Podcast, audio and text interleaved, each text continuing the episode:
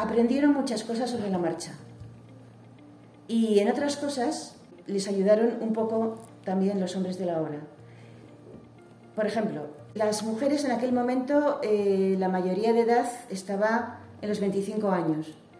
Por lo tanto, eh, hasta ese momento, o sea, una chica, eh, si no estaba casada, pues dependía de su padre y si estaba casada dependía de su marido. Por ejemplo, el hecho tan simple de tener que irse a Jaca y sacar unos billetes en el tren, no lo podía hacer una chica de 18 años ella sola.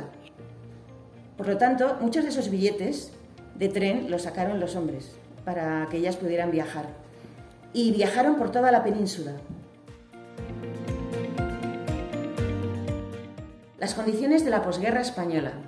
Lo, de la carestía, España tuvo cartilla de racionamiento hasta 1951.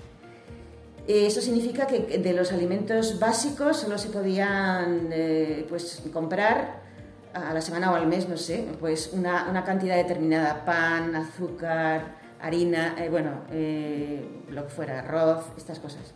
Bueno, entonces yo recuerdo en uno de los diarios de la administración de Abando que encuentran, encuentran mil kilos de patatas muy baratos y entonces los compran. Pero son patatas viejas. Descubren que hay patatas viejas y patatas nuevas. Y 80 kilos de las patatas se estropean. Entonces aprenden. Guadalupe dice, hay que comprar las patatas en su época, aunque cuesten más dinero, porque luego acabas gastando más. Hacen muchísimos experimentos. Hacen cosas con mantequilla sin mantequilla. Todo tipo de experimentos, ¿no? Que a veces en la residencia les dicen que ese experimento no les ha gustado mucho y que no quieren más eh, berza, que ellos lo que quieren son judías y garbanzos y esto, ¿vale? Pero se esforzaban por hacer, digamos, una dieta equilibrada. Ellas intentaban sobreponerse a la situación.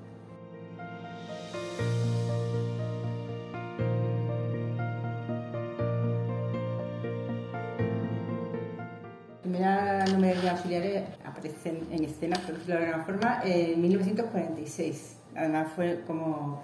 Son en general chicas que, que vienen de, de, los pueblos, que han ido a la, vienen a la ciudad en busca de una mayor, de una cierta promoción, pero en realidad las posibilidades que tenían eran la fábrica o, como, como empleadas de hogar, que era un trabajo que no, no recibía un trato digno y, y además como, y muy poquito horizonte. Entonces, estas mujeres reciben una charla cada semana. Don José María Hernández Garnica les predica el retiro, les habla de que su trabajo lo, hacen muy bien, con perfección, y le ofrecen a Dios que con eso se pueden hacer santas. Entonces, eh, hay una Julia Bustillo, pidió la misión como novena auxiliar con 50 años, pero de repente es como que se le abre también unos horizontes de que ese trabajo que parecía tan poca cosa, tan poco importante, de repente adquiere una dimensión de santidad y también porque se dan cuenta del protagonismo que tiene en que la obra sea familia.